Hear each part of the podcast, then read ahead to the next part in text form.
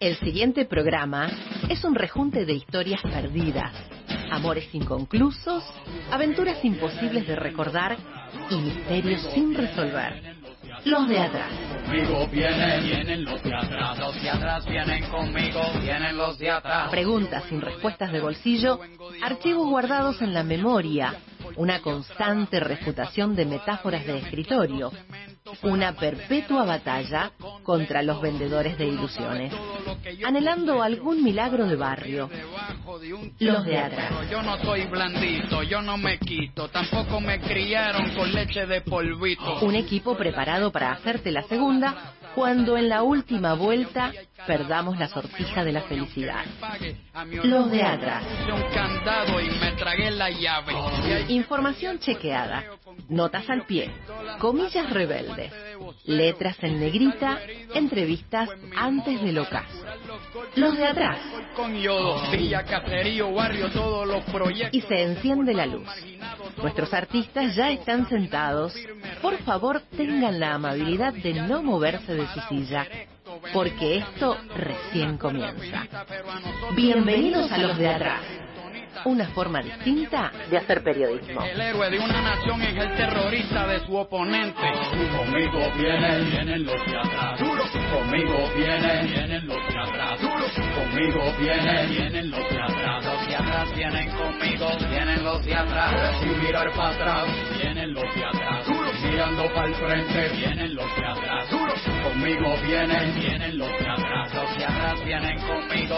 Oye, conmigo viene Panamá, el Zorrillo y Curundú. También viene el Callao en Lima, Perú. Desde Tijuana hasta Chiapas también viene Tepito. En Argentina, Villa 31, Villa Fiorito.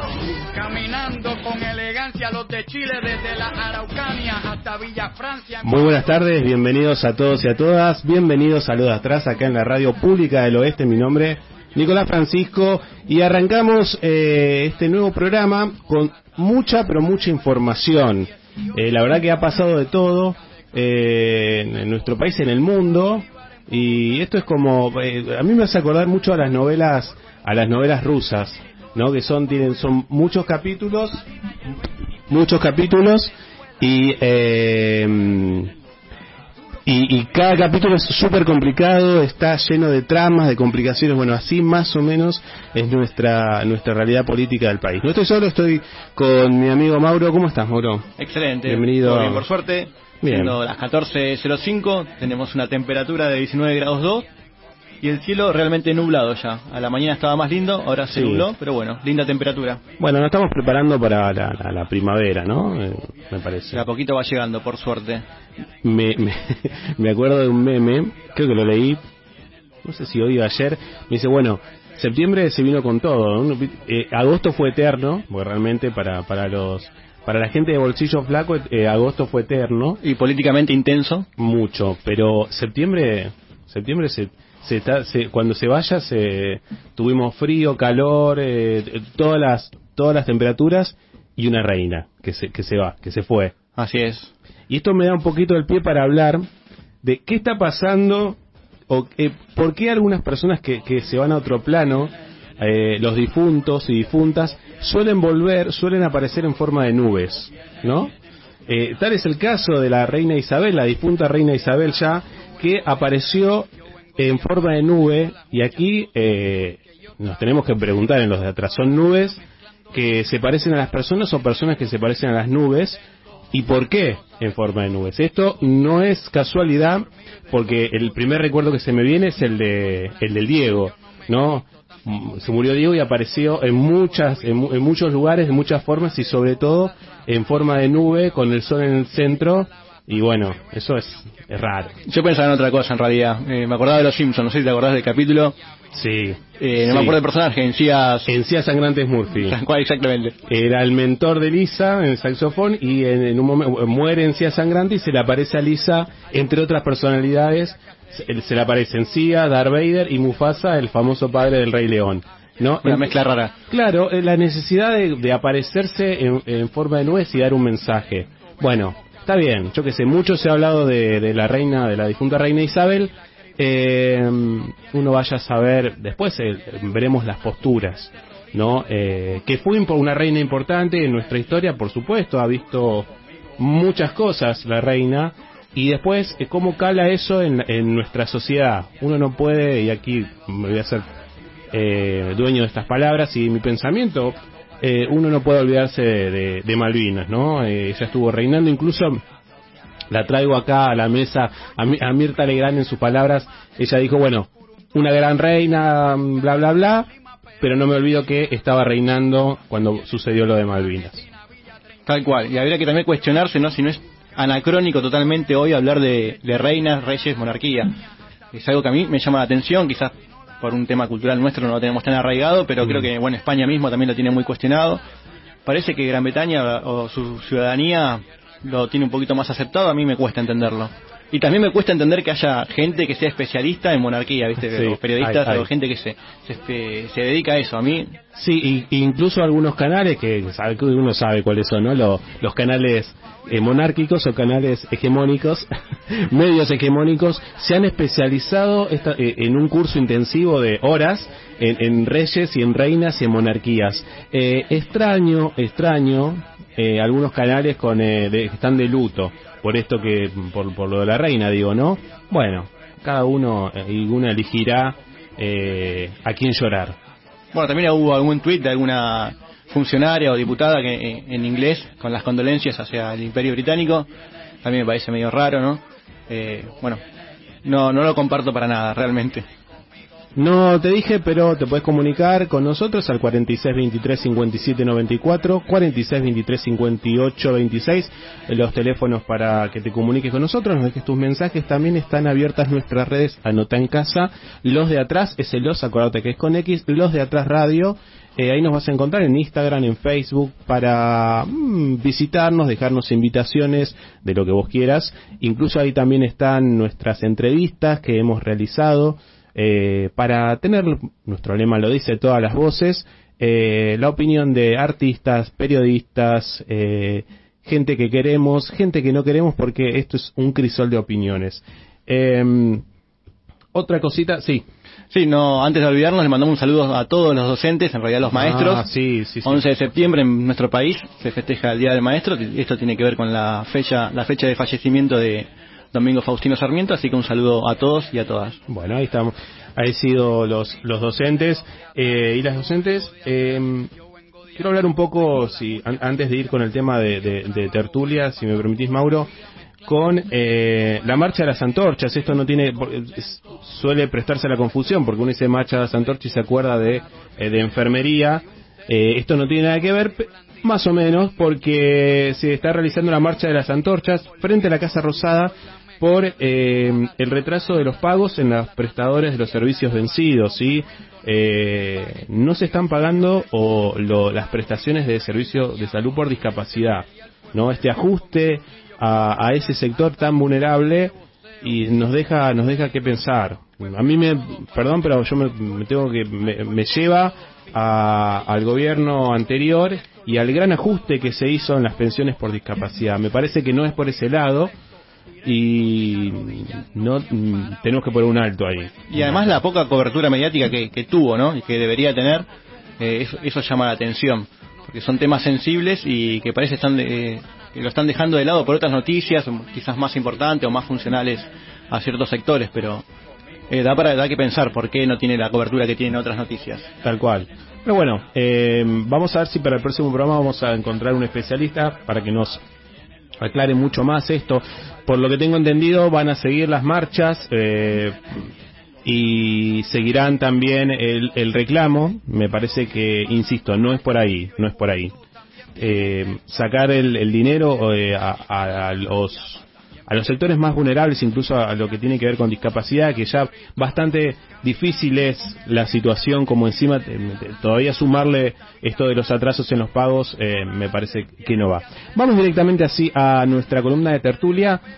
Así es, vamos a estar hablando de Miriam Alejandra Bianchi, quizás no la conocen por ese nombre tanta gente, pero sí seguramente la van a conocer cuando diga que me, estoy refiriendo a Gilda. Ah, sí, sí, sí. Así que alguien que marcó el tema de la velanta, la industria, eh, inclusive ha generado documentales en torno a ella, eh, películas, la famosa película de Natalia Oreiro, Eh, Gran yo- película, me encanta. Sí. De fondo, nos está poniendo Licha.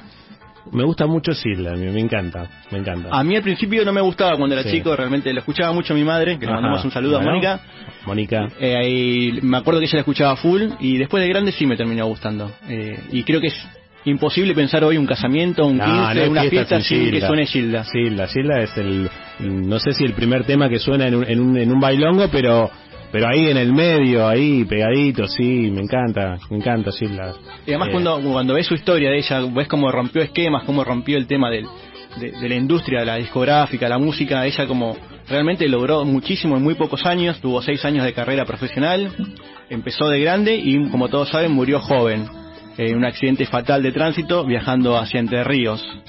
Eh, creo que eso, lo- le- bueno, también está todo el tema del mito, de las creencias que hay en torno a ella muy fuerte Sí. en nuestra ciudadanía. Eh, es un personaje muy importante, no solamente de, de la cumbia o del ambiente de la bailanta, sino que trasciende eso, mm. y eso es lo importante. De, Se, se le adjudican muchos muchos milagros, ¿no? Esto, ¿no? Le piden. No, no sabiendo dónde dónde fue, lo, lo podemos eh, chequear, eh, dónde fue la- el, el- el lugar, el accidente dó- y dónde está el santuario de. El accidente fue en la ruta 12, eh, yendo hacia Entre Ríos. No me acuerdo exactamente el lugar de la ruta, eh, pero junto a ella murieron siete personas más, entre músicos, creo que la hija de ella también.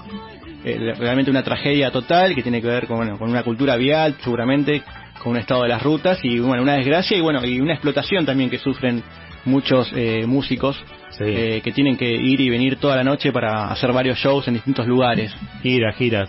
Me acuerdo, un- a- a- lo traigo a colación, una gira de, de, de, de Agostini también, que habían tenido un accidente también por esto de las de las enormes giras o de las de cantidad infinita, no sé, creo que por lo menos hacen 20, 30 giras, no sé si tanto, pero por noche y bueno, es mucho. Eh, Sí, el accidente fue el 7 de septiembre del 96. Ahí va, ahí El lugar exacto fue en el- la ruta 12 en el kilómetro 129, camino a Chajarí. digamos. Así que bueno, chocó contra un ómnibus de frente de su combi, bueno, y con el saldo eh, terrible, ¿no? De siete muertos. sí.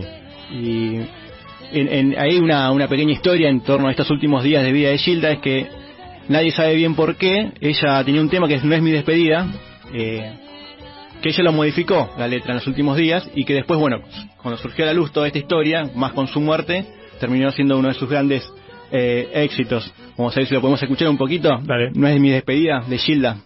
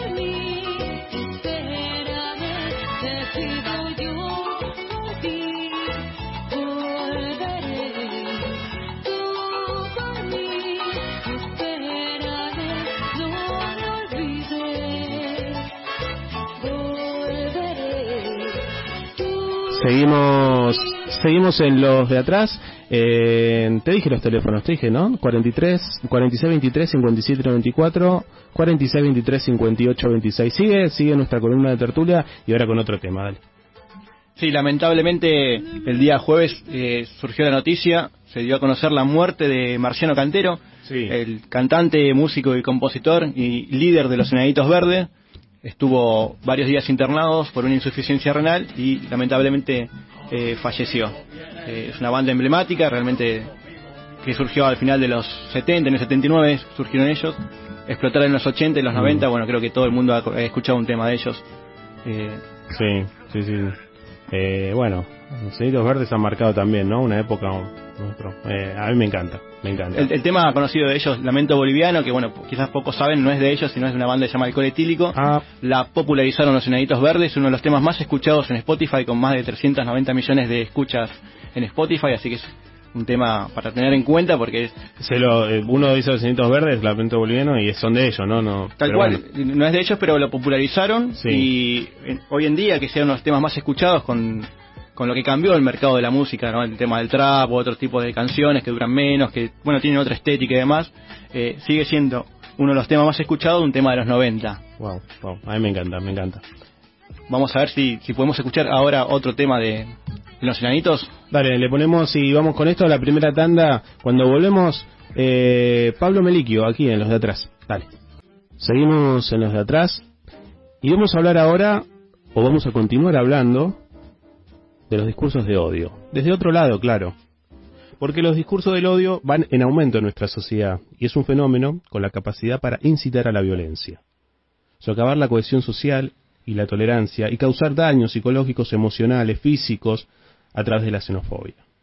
Pero esos discursos de odio también van dirigidos a un grupo muy vulnerable, que son los niños y las niñas. ¿Y qué pasa cuando los más pequeños y las más pequeñas sufren estos ataques de odio? ¿Y cómo van creciendo desde el odio? Para reflexionar estas cosas y para ayudarnos a entender tenemos del otro lado de la línea a Pablo Melique, un amigo de la casa ya. ¿Cómo estás querido Pablo? Bienvenido a los de atrás. Hola Nico, equipo, qué bueno estar una vez más con, con los de atrás. Desde atrás, ¿eh? Así es. Pablo, eh, lo decía al comienzo, ¿no? Eh, Sí. Seguimos hablando de los discursos de odio, parece que es un tema Sí. que no se termina, pero me parece que está bueno prestarle este tiempo para reflexionar y sobre todo cuando esos discursos van dirigidos eh, a, a los niños y a las niñas. Sí, sí a, a veces, digamos, uno podría pensar dos líneas, ¿no? Una que puede ser esta de que van dirigidos a las niñeces estos discursos Mm. y la otra línea que me parece también interesante para pensar es que no es directamente, sino que eh, son discursos que indirect- indirectamente penetran en la subjetividad de, de los nacientes, ¿no? Porque, digamos, en eso mm, siempre me, me gusta tomar una cita muy clásica de Lacan que se usa muchísimo. Él, él decía que el sujeto se constituye en el campo del otro. Entonces, pensar que ese campo del otro, donde nacemos o donde vienen estas niñeces, ya está impregnado con discursos del odio, con, con dualismos eh, en franca oposición, con diferencias que no se armonizan, todo lo contrario, parece que la diferencia es aquello que hay que destituir, violar, desaparecer, ¿no? Ese otro despreciable, ¿no? Cuando en una sociedad donde siempre va a haber un otro al que hay que despreciar, entonces esas niñeces van como reproduciendo ese discurso porque partimos de que el inicio de la vida es repetición, ¿no? No hay eh, creatividad simbólica, ¿no? Lo primero que una niña o un niño dice es mamá, papá, uno más uno es dos, va incorporándose a un sistema donde decir y repetir la lección siempre es aplaudido, ¿no? Entonces, eh, por eso tenemos estos dos elementos, lo que va directamente dirigido a las niñeces y lo que las niñeces eh, maman, ¿sí? Y papan, eh, podríamos jugar con ese simbolismo, ¿no? Lo que madre y padre impregnan y la sociedad en, a través de los discursos del odio. Tal cual. ¿Y, y cómo se los prepara a los niños o niños para esos discursos de odio? desde, la, desde la familia, porque digo, como decís, es lo primero que, que, que ellos eh, reciben y ahora Sí. con, con la red, con la superinformación y el acceso a la información es mucho más, es más difícil. Claro. Sí, pri- primero es que, digamos que em, a veces somos antes de ser. Quiere decir esto que a lo mejor ya venís, va, va llegando a una estructura de pareja que puede haber una mamá, un papá, dos mamás, dos papás, eh, puede ser alguien que va, va a ser dado en adopción. Hay un montón de, de, digamos, de, de- de escenarios posibles donde va a irrumpir un ser humano. Entonces ya desde antes de nacer se va preparando un sistema donde en el mejor de los casos te esperan, te desean, tenés un nombre y aún así, en el mejor escenario posible, donde hay amor, donde están esperando, te eh, cargan con, con, lo aprendido socialmente. Esto es, como yo diría, de, de, máximo a mínimo, ¿no? Hay una, un contexto histórico, social, eh, político, que de alguna manera influye en la sociedad, por lo tanto influye en el ser humano, en la pareja, en los eventuales padres. Entonces ya estas niñez se van siendo, antes de ser, van incorporándose a un sistema que ya funciona, y en ese sistema que funciona, a veces pasa esto, ¿no? Que ya eh, quedan cargados y cargadas con este discurso del odio. Yo lo, lo- que me es más fácilmente que se puede visibilizar, digo, vos, vas a los colegios, ¿no? En los colegios ya ves eh, en el jardín, ¿no? Yo digo, pensar jardín, primero, yo tengo registro de estos pocos días atrás, dar la charla en un cuarto grado, ¿no? En un colegio donde ya aparecen los discursos del odio, el maltrato, la- la pe- las pequeñas eh, violencias que, que son producto de lo que se enseña, ¿no? Esto no viene naturalmente en el ser humano. Tal cual. Pablo, te saluda Mauro La Rosa. Y mi consulta es, ¿cuánto... Hola, Mauro. ¿Cómo estás? ¿Cuánto influye. ¿no? la exposición que tienen los niños y niñas a las pantallas, a los celulares, con contenido Sí. bastante violento y viral que hay en las redes sociales?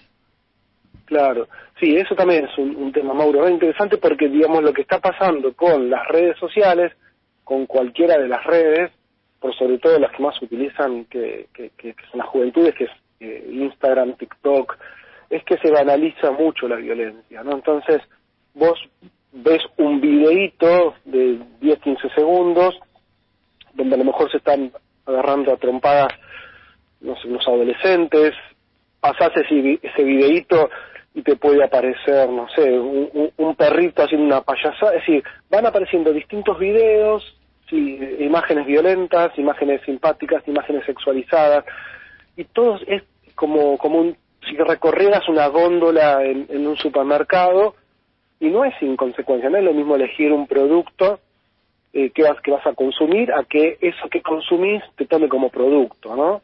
Eh, me parece que lo que vamos consumiendo, si no somos críticos, eh, nos, nos impregna de justamente esto, de banalizar eh, situaciones que hay que detenerse a pensar, a, digamos, lo efímero, ¿no? Lo efímero de las imágenes y los videos, y da lo mismo que estás viendo, ¿no? Se viraliza, circula, una información tapa la otra información, no hay capacidad de selección de información, entonces hay que detenerse con estas niñeces a, eh, a, no pasar tan rápido las imágenes, ¿no? Creo que es muy importante detenerse en imágenes, detenerse en, en videos eh, y reflexionar, ¿no? Me parece que es esto, es parar un poco y, levantar la cabeza y, decir, bueno, a ver, ¿qué me está queriendo eh, decir esto, no? Y eso debería ser desde el campo adulto, ¿no? Que se enseñe de esta manera, ¿no? A detenerse a pensar. Claro. Eh, mira, te escuchaba y me, me acuerdo una, una, un debate que tuve con, con, con mis hermanas hace mucho tiempo, esto de, bueno, ¿se controla, se supervisa lo que, lo que ven eh, los niños y las niñas o se les da ese espacio? Hoy está pasando que, bueno, obviamente, ¿no? Está el, el factor celular, la tablet, se lo pongo, se, se, se enchufa ahí y eh, lo tenemos eh, lo tenemos tranquilo. Eh, pero también ocurre que uno no supervisa quizás eh, lo que lo que están viendo, Sí. lo que reciben. Eh, hay Mm. muchos videos que, que generan esto de violencia. En ese caso, Mm. vos recomendás supervisarlos eh, eh, entrar un poco en su mundo, compartir eso o darle su espacio? Yo creo que las dos cosas. Winnicott decía que un padre o una madre suficientemente buenos saben cuándo entrar y cuándo salir. No es un ejercicio entrar y salir de las escenas de los hijos y las hijas. Yo tengo también, vos ya que te es un recuerdo, de traer uno que es en relación a, a uno de mis hijos, que era muy pibito, y estaba con un juego. Yo pasé, y viste esto de pasar y prestar un poco de atención. Y le digo, ¿qué es esto? ¿Aquí ¿Están matando mujeres? Sí, estamos matando putas. Y era, el Mm. juego se llama el GTA, creo Claro. que es el GTA Sí, sí. que iban con un auto, se detenían, yo veía que, que se bajaban del auto y mataban a una mujer, Y él dijo, "Estam- estamos matando putas, ¿no? Que, que era el discurso que circulaba entre los compañeritos, las compañeritas, estaban hablando de 8 o 10 años. Obvio que le dije que eso no tenía que, no tenía que jugar a ese juego, que, que, que tenga cuidado porque esto, bueno, empecé a, como acorde a la edad que él tenía en- entonces en decirle que tenga cuidado, que ahí le estaban enseñando algo que no estaba bueno, que era la violencia, sí, las armas, eh, la cosificación de una mujer. Obvio, estamos diciendo un chico de 8 o 10 años, ¿no? Y después con los años, bueno, me acuerdo de haber recordado con él esta escena y él, digamos, no sé qué registró, pero por lo menos yo sí registré y, y intenté ayudarlo a pensar. Es decir, lo que uno puede hacer como papá, como mamá, es esto, prestar atención, entrar en las escenas, en las niñeces, sí, irrumpir con mayor presencia, ¿no? Porque si vos decís, en la adolescencia, donde se empiezan a sexualizar las chicas y los chicos, quizás ahí sí, si están en la habitación, golpear, eh, abrir el diálogo, pero en, en las niñez hay que entrar en las habitaciones, entrar en los juegos, entrar en los celulares, tener las claves de los hijos, porque puede estar siendo también víctimas de, de pedofilia, de, de otras formas de, de- de violencia, y después eh, es más difícil desarmar eso. Tal cual. Estamos hablando con Pablo Meliquio, psicólogo, y, y me, con esto eh, lo traigo también eh, a lo que decís. Hay, hay películas de terror, ¿no? Eh, incluso hay, hay programa, programación que, que incitan mucho a la violencia. Vos pusiste el caso de, este, de los videojuegos, que es, la- Sí. creo que es el, el ejemplo más claro que hay. Eh, hay muchos juegos, pero que también lo lleva a, a nuestra época. Había juegos así. Yo me acuerdo el juego, el Mortal Kombat, el juego puro de violencia, donde incluso Sí. el, el final de ese juego, la famosa Fatality, era destrozar por completo lo que quedaba del enemigo. Eh, y, y, un- y esos juegos fueron evolucionando y son parte de nuestra historia y parte de lo que crecimos. En ese sentido, mi pregunta es, eh, ¿hoy somos una sociedad mucho más violenta por todo esto que, que fuimos eh, pariendo de chicos, mamando de chicos, absorbiendo? Mira, Nico, yo creo que siempre la sociedad eh, eh, mostró mo- momentos de, de brutalidad, digamos, no podemos remitir, no sé, si querés, de- ya que somos occidentales, las, las, las guerras mundiales, Mm, no sé, el nazismo, eh, la crucifixión. Claro. Me parece que siempre hubo salvajismo, Sí. maltrato, sí, este, lo- los, romanos también eran muy muy sádicos. Eh, yo creo que lo que está pasando ahora es que hay mayor cantidad de población, la globalización, las redes sociales, eh, el, el capitalismo tan tan cruel, los desajustes socioeconómicos, pero también hay mucha conciencia, ¿no? También tenemos que, decir que, que, que, digamos, son momentos oscuros, pero también se ven como, como ráfagas de amanecer, ¿no? En ese sentido, me parece que la- el feminismo, las conciencias ecológicas, eh, los diálogos, ¿no? La- la los medios de comunicación, eh, como, como estas charlas que estamos teniendo, que tenemos habitualmente, de alguna manera, creo que del otro lado tenemos eh, oyentes. Yo digo escuchadores y escuchadoras que si no están ahora en vivo, después nos escucharán cuando compartamos la, la, la charla. Y creo que lo que se va haciendo es sembrar, son semillas de conciencia, hay mucha conciencia también, así que son momentos violentos, crudos, donde aparece el odio, pero también eh, el odio se define por su opuesto, ¿no? que, es, que es el amor y la violencia se define por su opuesto que es la paz. Hay mucho amor y hay mucha paz. Lo que pasa es que el amor y la paz no hacen ruido, ¿no? Claro. Pablo, hace poquitos días leí una columna tuya en Diario AR, si no me equivoco, donde hacía Sí. referencia a que en Estados Unidos ya no es eh, No sorprenden hechos de violencia como tiroteos, eh, segregación, etcétera, y hacías eh, una comparación con nuestra sociedad. Eh, ¿Lo podría desarrollar un poquito acá? Sí. Vos sabés que cuando em, fue la masacre de Texas, em, yo, digamos, siempre que salgo a hablar con algún medio y me convocan por un hecho puntual, siempre que digo, bueno, tomemos la, el hecho puntual como metáfora, y siempre a mí me interesa la prevención, ¿no? Porque si solamente analizamos eh, que, un, que un adolescente entra en un instituto y mata a niñas y niños, o solo analizamos que eh, em, este muchacho quiso matar a la vicepresidenta, nos quedamos en lo anecdótico.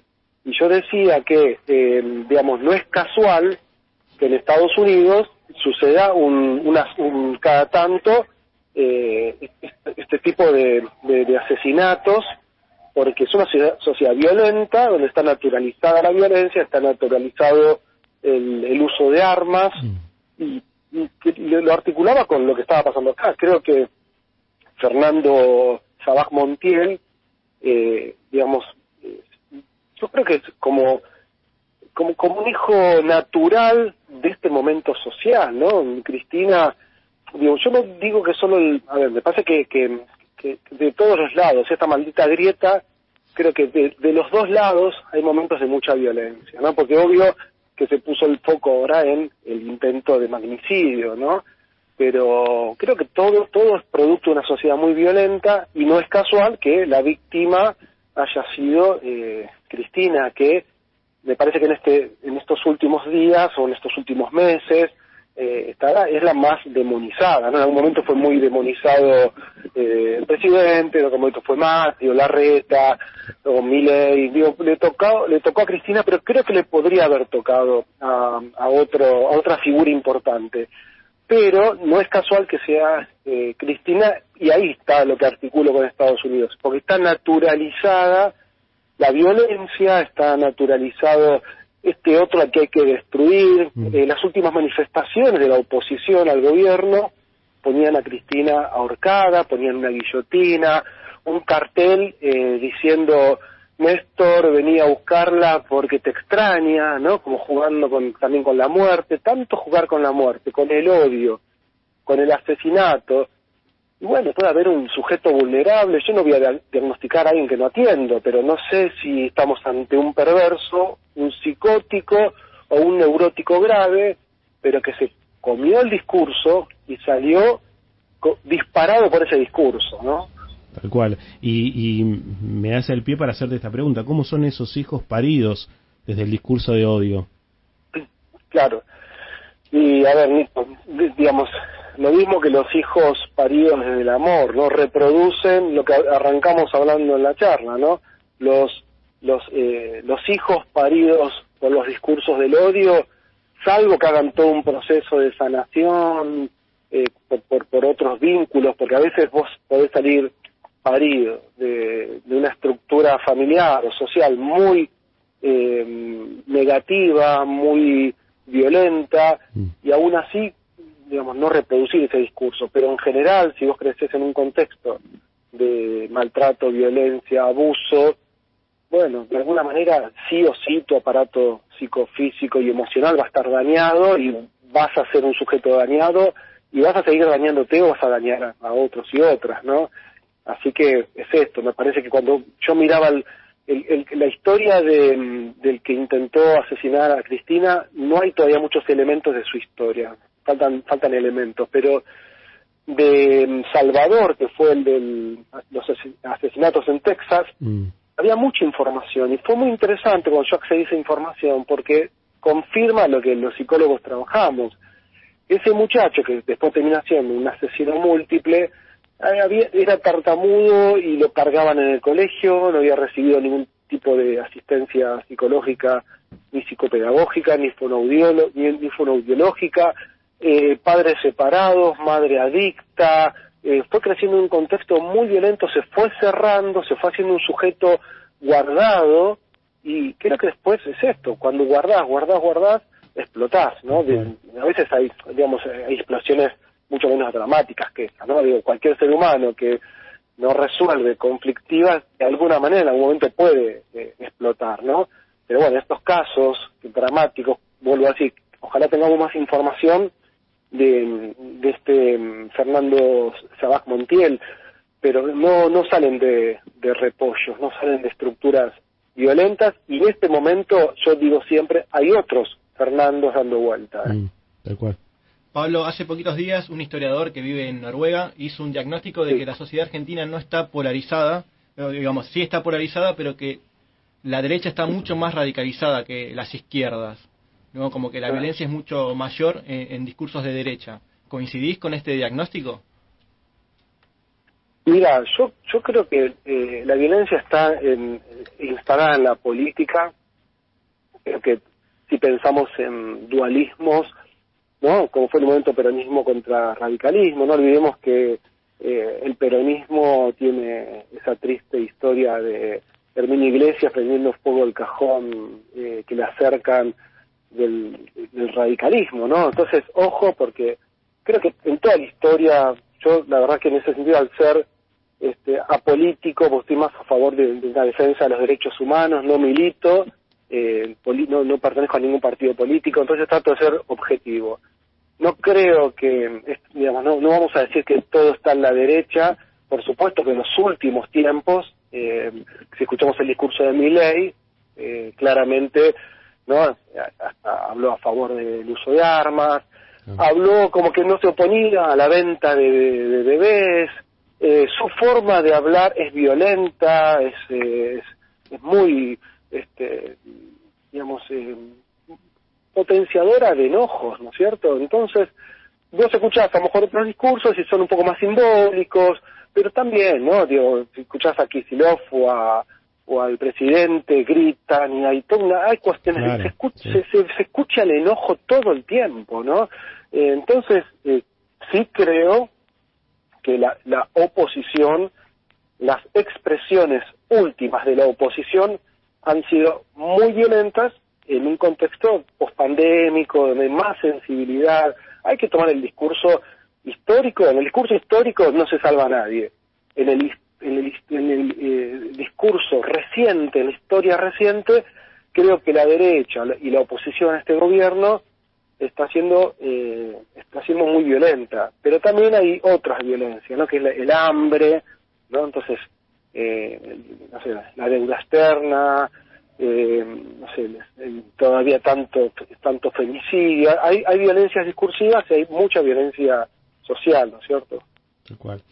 Pablo, mil gracias eh, por compartir con nosotros, por ayudarnos a, a entender un poco esto de los discursos del odio, que no son casualidad, que como decís es algo que se va contagiando y que me Sí. parece irlo trabajando de las niñeces es, es una buena forma para ir curando esa, esa herida, esa herida de odio que tanto mal le Sí. hace a todos y a todas, me parece.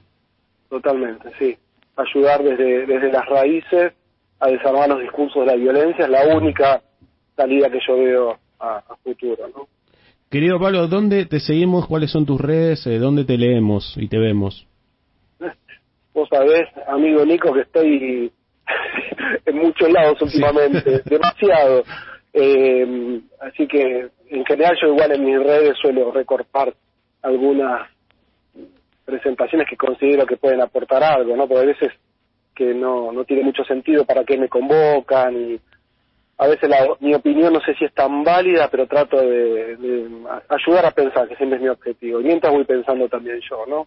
Pero si no, en, en Instagram o en, mi canal de YouTube eh, los uso bastante y estoy como arroba Pablo Meliquio, ¿eh? con doble C y H, Meliquio. Bueno, y ahí te vamos a encontrar, ahí te leemos, te vemos y te escuchamos. Mil gracias, Pablo. Abrazo grande, que estén muy bien, lindo domingo.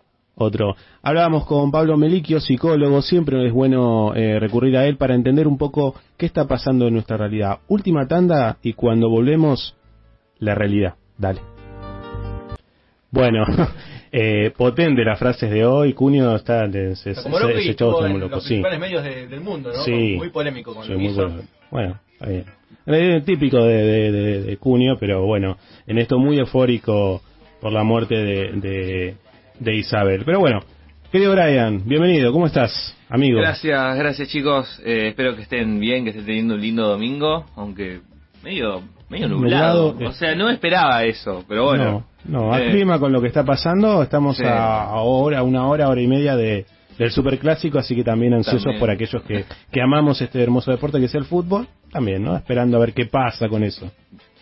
Bien, tiro algunas noticias cortas y Dale. después vamos a hablar del tema de la semana, que es la, eh, la cuestión de la muerte de Isabel II. Primero y principal, con respecto al ataque a Cristina, es inminente procesamiento tanto de Fernando Sabas Montiel como de Brenda Uliarte, la pareja eh, sindicada como la, la que atentó contra la vida de la vicepresidenta y donde empezamos a tirar del hilo y la cosa se empieza a poner un poco más complicada. Complicada en el sentido de que hubo un nivel de organización, Mm. no es un loco suelto, y eso hay que remarcarlo, eh, y que nada, es- nada, se está probando de que hubo inteligencia previa, tampoco digamos nivel CIA, pero hubo un nivel de inteligencia previa que hace notar alguna que otra cuestión muy pero muy importante. Eh, el otro tema es el superclásico, por supuesto. Y bueno, ya en el día de. El, hoy es 11. El miércoles vuelve Sergio Massa de su gira en los Estados Unidos, que es una gira exitosa, digamos que viene, viene con, eh, con dólares para llenar las reservas. Vamos a ver qué cosa, qué cuánto cuestan esos dólares. ¿Cómo, cómo, cómo vos a pagar este tiempo que, que está comprando Massa en los Estados Unidos, que fue a buscar inversiones? Además el dólar soja, ese dólar, esa devaluación express exclusiva para los sectores ojeros, que vino muy bien, sí, pero ahora todos los sectores están pidiendo lo mismo. Mm. Le abrieron la puerta a una devaluación media, Ah, media, extraño. media extraña. Sí, se quejaron la- los tamberos, la industria del té, varios sectores que dicen, bueno, porque ellos to- cobran un dólar más alto y nosotros no. Exactamente. Así que nada, eh, hablo un poquito de lo que, del tema de la semana, que es la muerte de la reina Isabel II de Inglaterra. Eh, 70 años eh, en el poder. Mucho tiempo. mucho tiempo, es un reinado, es el reinado más largo de la historia de Inglaterra, del Reino Unido, de Gran Bretaña e Irlanda del Norte, solamente la supera el rey Luis XIV Ajá. de Francia, que gobernó 72. Igual él tuvo una facilidad, asumió el trono con cuatro años. Ah, bueno, Entonces- entonces- Empezó antes. Empezó antes, así que si tenemos que ser justos, ella tendría el reinado más largo porque con cuatro años no se puede gobernar, tiene que haber un regente. Claro, Entonces, si somos justos, el reinado más largo de la historia. tal cual. tal cual. Eh, curiosidades. Primero, que muchos dijeron, eh, Cuyo también, eh, Isabel II de Inglaterra, no es correcto, es Isabel II del Reino Unido de Gran Bretaña e Irlanda del Norte. El Reino Unido son cuatro países. Claro. Inglaterra, Escocia, Irlanda del Norte y Gales. Así que en este momento su hijo, el rey Carlos III, eh, está recorriendo el Reino Unido para la ceremonia de proclamación. Que a ver, otra cosa. El Consejo de Ascensión, que es la gente que nombra al rey, es la primera vez en la historia que lo vemos, que vemos esa ceremonia. Imagínense lo que ha- el tiempo que ha pasado para que por primera vez en la historia ese evento sea televisado. La proclamación de un rey también es la, eh, la primera vez que lo vemos televisado también. Claro, sí, sí. Eh, eso por un lado. Eh, Mancomunidad de Naciones. Eh, Isabel II no era solamente reina del Reino Unido, sino también de, un, de una cantidad de países bastante eh, importante. Eh, entre ellos Canadá, Nueva Zelanda, Australia. O sea, son, son monarquías eh, constitucionales, ¿no? O sea, son... eh, en la práctica, porque uno piensa como, bueno, son países independientes, sí, pero tienen a la reina, ahora el rey Carlos III, como jefe de Estado. ¿No? Pero ellos, ellos no tienen decisión política, o, o sí, o, o Es lo mismo más que- o menos. eh. Es que es lo mismo que, que el Reino Unido, porque mm, en el Reino Unido tenemos al, al primer ministro, que otra, otra curiosidad más. Liz Truss es la nueva primera ministra del Reino Unido, asumió el martes, es la última aparición pública de la reina Isabel II antes de fallecer, invitándola a formar gobierno. O sea, hermoso, hermoso lo que le tocó. Dos días en el, dos días en el cargo y ya se tiene que comer todo este, todo este tema que la muerte de la reina no es solamente un problema, digamos, humano en el sentido de que muere la, la, la jefa de Estado, sino también de que va a haber dos días en donde la bolsa no funciona, así que ya tenés pérdidas por ese lado. Vas a tener gastos eh, por todo el operativo de eh, eh, el, el funeral, porque el funeral va a ser recién en 10 días. Sí.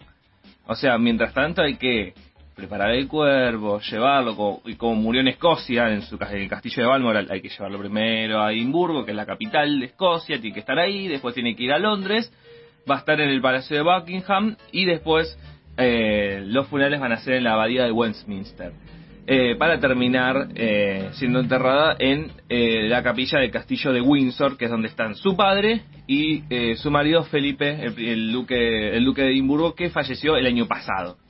Eh, 14 países son los de la Commonwealth, la comunidad de naciones que reconocen a la reina, ahora el rey Carlos eh, III, hay que acostumbrarse ahora, eh, como jefe de Estado. Son Australia, Antigua Barbuda, que ya, ya está pensando en un referéndum de, de- de independencia, lo pongo entre comillas porque no es independencia, porque tienen decisión propia. O sea, tanto como en el Reino Unido, quienes deciden la mayoría de las cosas son los, eh, es el Parlamento, es el, es el, el poder ejecutivo Mm. eh, el- la reina o y el- ahora el rey Carlos tenían un- una figura protocolar. Es como, bueno, te doy el- la firma para la decisión, pero no podían decidir algún que otro veto, pero era muy raro. Era muy raro que eso pasara. Así que básicamente son países independientes, pero que reconocen a la reina a- hasta entonces como jefa de Estado. Australia, Antigua Barbuda, Bahamas, Belice, Canadá, Granada, Jamaica, Papúa Nueva Guinea, San Cristóbal y Nieves, Santa Lucía, San Vicente y las Granadinas, Nueva Zelanda, las Islas Salomón y Tuvalu. Bueno, son súper extenso. Sí. Así que, nada, vamos a ver qué, qué pasa, qué cosas trae, ¿no? Eh, esto, eh, Carlos III es el rey que asume con más edad. Sí, yo pensé que iba en todo caso a, a renunciar, podía hacerlo y dejar a su a- como como rey a su hijo, puede A su serlo desde el príncipe, pero no. No. Digo, ha, ha esperado tanto que yo creo que quería verse, a sí, quería verse con, con la corona. Eh, no sé si lo ibas, lo ibas a decir, Brian, pero la reina y esto hay que chequearlo, porque bueno, la información, el tema de sus últimas palabras, porque ha sido muy